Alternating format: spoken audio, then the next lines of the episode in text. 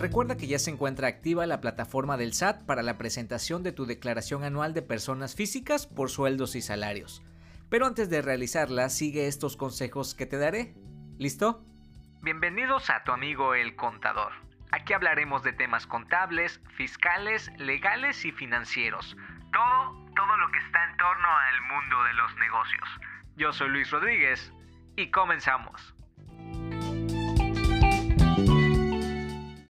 Si tú ya te encuentras obligado a presentar tu declaración anual de personas físicas por sueldos y salarios y ya estás en proceso de realizarla, te recomiendo como número uno, primero, sí o sí, debes de tener a la mano tu RFC y tu contraseña.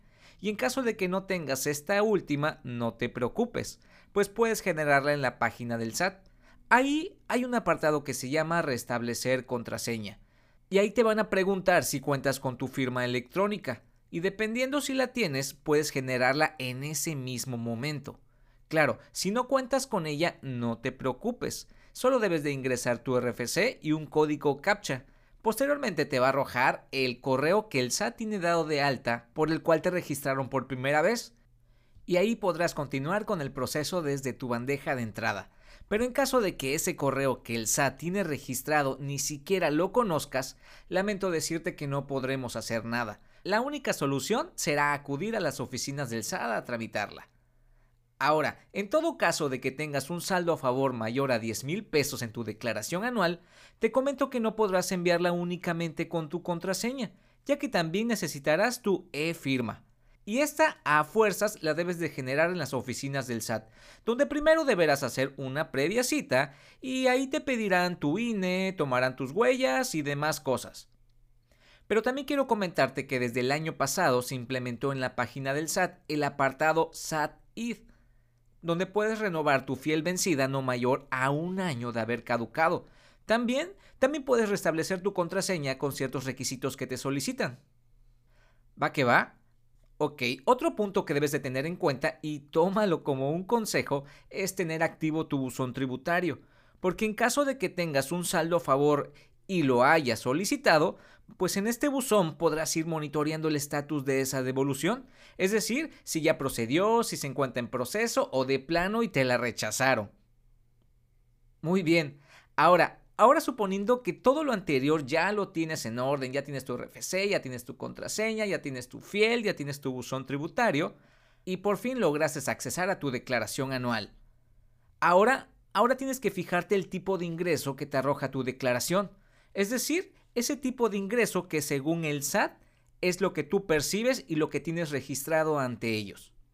Porque no vaya a ser que te salgan a lo mejor otras actividades que tú ni siquiera tienes en el radar. Porque se puede dar el caso que a lo mejor tienes alguna actividad empresarial aparte de sueldos y aquí aquí la historia va a ser muy diferente, ¿correcto? Mucho ojo con esto.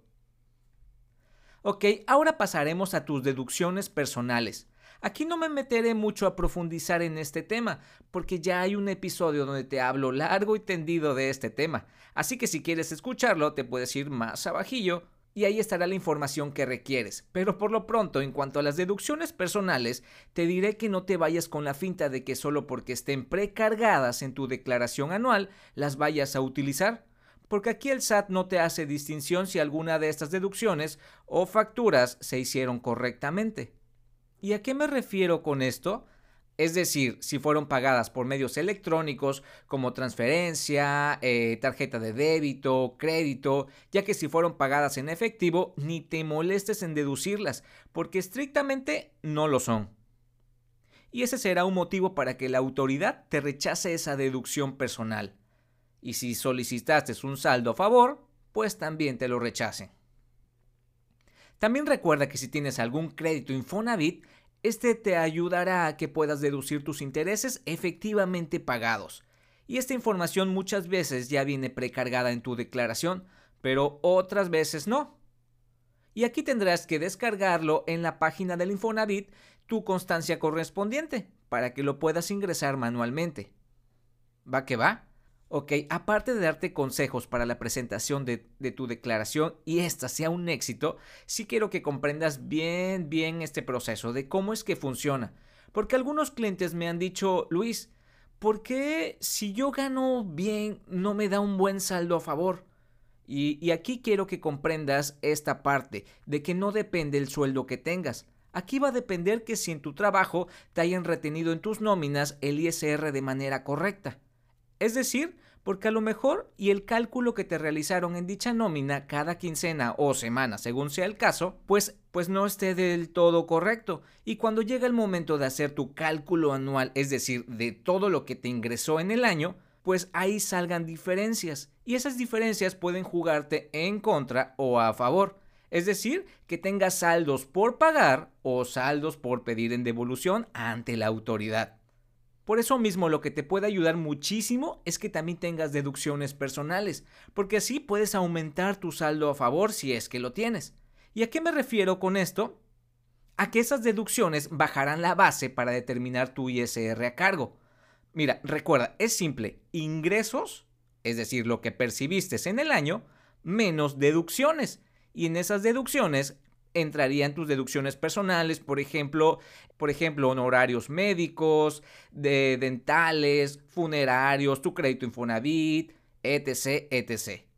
Y ese resultado va a ser la base para que le apliquemos la tasa del ISR, que es lo que va a implicar si te da cargo o te da favor. ¿Va que va? Y aquí sí quiero detenerme tantito para decirte que te acerques a un profesional en la materia, es decir, un contador, porque por muy fácil que resulte hacerla, muchas veces sí se necesita de alguien que conozca del tema, pues para tomar ciertas decisiones. Porque luego si te rechazan tu declaración, ese saldo que se supone que te iban a devolver en cinco días ya no quedará la primera. Es decir, vas a tener que presentar un trámite de devolución donde ahora la autoridad te va a pedir varias cosas para que quedes satisfecha con ese saldo que te va a devolver. Por eso es muy importante que tengas acceso a tus estados de cuenta del ejercicio a declarar, en este caso del 2020. Tu cuenta clave de 18 dígitos, porque esas de cajón te las va a pedir el SAT cuando te solicite esa información. Por eso te diría que si te rechazan, no te preocupes, todo tiene solución si tu saldo favor es transparente y verídico. Es decir, que no haya nada mal, pero también puede darse la situación que la empresa a la cual laboras ni siquiera haya pagado las retenciones que le hacían a sus trabajadores, porque ese sí será un motivo para que la autoridad te rechace tu saldo a favor cuando lo solicites. Pues ¿cómo pretendes pedir una devolución que el SAT nunca recibió? Y aquí el problema sería la empresa a la cual laboras, porque te emitió tus nóminas con una retención de ISR que nunca enteró. Y mira que he visto muchas empresas grandes con este problema. Ok, y recuerden que si todo está en orden y transparente, no tenemos por qué desistir si nos rechazan un saldo a favor. Mientras demostremos nuestros documentos, podemos obtener nuestro saldo a favor que nos corresponde. Y así es como hemos llegado al final del episodio amigos, espero les haya gustado este episodio y haya resuelto todas las dudas respecto a este tema. Recuerden que yo soy Luis Rodríguez, tu amigo el contador.